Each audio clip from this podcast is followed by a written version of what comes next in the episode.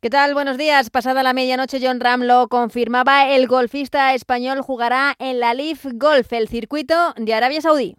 As you can see now, it's, uh, it's official. Uh, I have uh, Golf. John Ran, el de Barrica, de 29 años, ganador de 11 torneos PGA, acepta la oferta del circuito árabe y cobrará algo más de 500 millones de euros. Será el deportista español mejor pagado de todos los tiempos. Además, en la Copa terminó la segunda ronda con más sorpresas. El Cádiz quedó eliminado por el Arandina de Segunda Federación 2-1, resultado final en un campo absolutamente impracticable por la lluvia. Sergio González, entrenador del Cádiz, felicitaba a la Arandina, pedía disculpas a su afición, pero también dejaba este recado sobre el estado del terreno de juego? Lo primero que tengo que hacer es felicitar a la Arandina, ¿no? creo que ha competido muy bien. Lo segundo quiero pedirle disculpas a la afición, a nuestra afición, a la afición del Cádiz, a los que han venido aquí, a los que se han quedado en casa.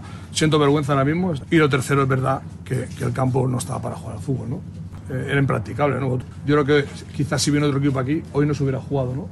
Pero eh, se ha jugado porque así lo ha dicho el árbitro, porque entendía que estaba en condiciones para jugar y yo creo que ha quedado claro que no estaba en esas condiciones en campo para hacerlo, ¿no? El colíder en primera división, el Girona, tuvo que remontar en la segunda parte ante la Orihuela para ganar 2-5. El Athletic Club de Bilbao ganó 0-3 al Cayón y el Celta se impuso con mucha polémica 1-2 al Sestao. En otros encuentros, el Racing de Ferrol ganó al Leganés en el duelo de segundas, el Eibar eliminó en los penaltis al Melilla y 1-3 victoria del Elche ante el Linares. El sorteo de estos 16 avos de final se realiza el próximo martes, ya con el Barça, Real Madrid, Atlético de Madrid y Osasuna. Además, hoy a las 9 de la noche comienza una nueva jornada de liga en Primera División con el partido entre el Getafe y el Valencia.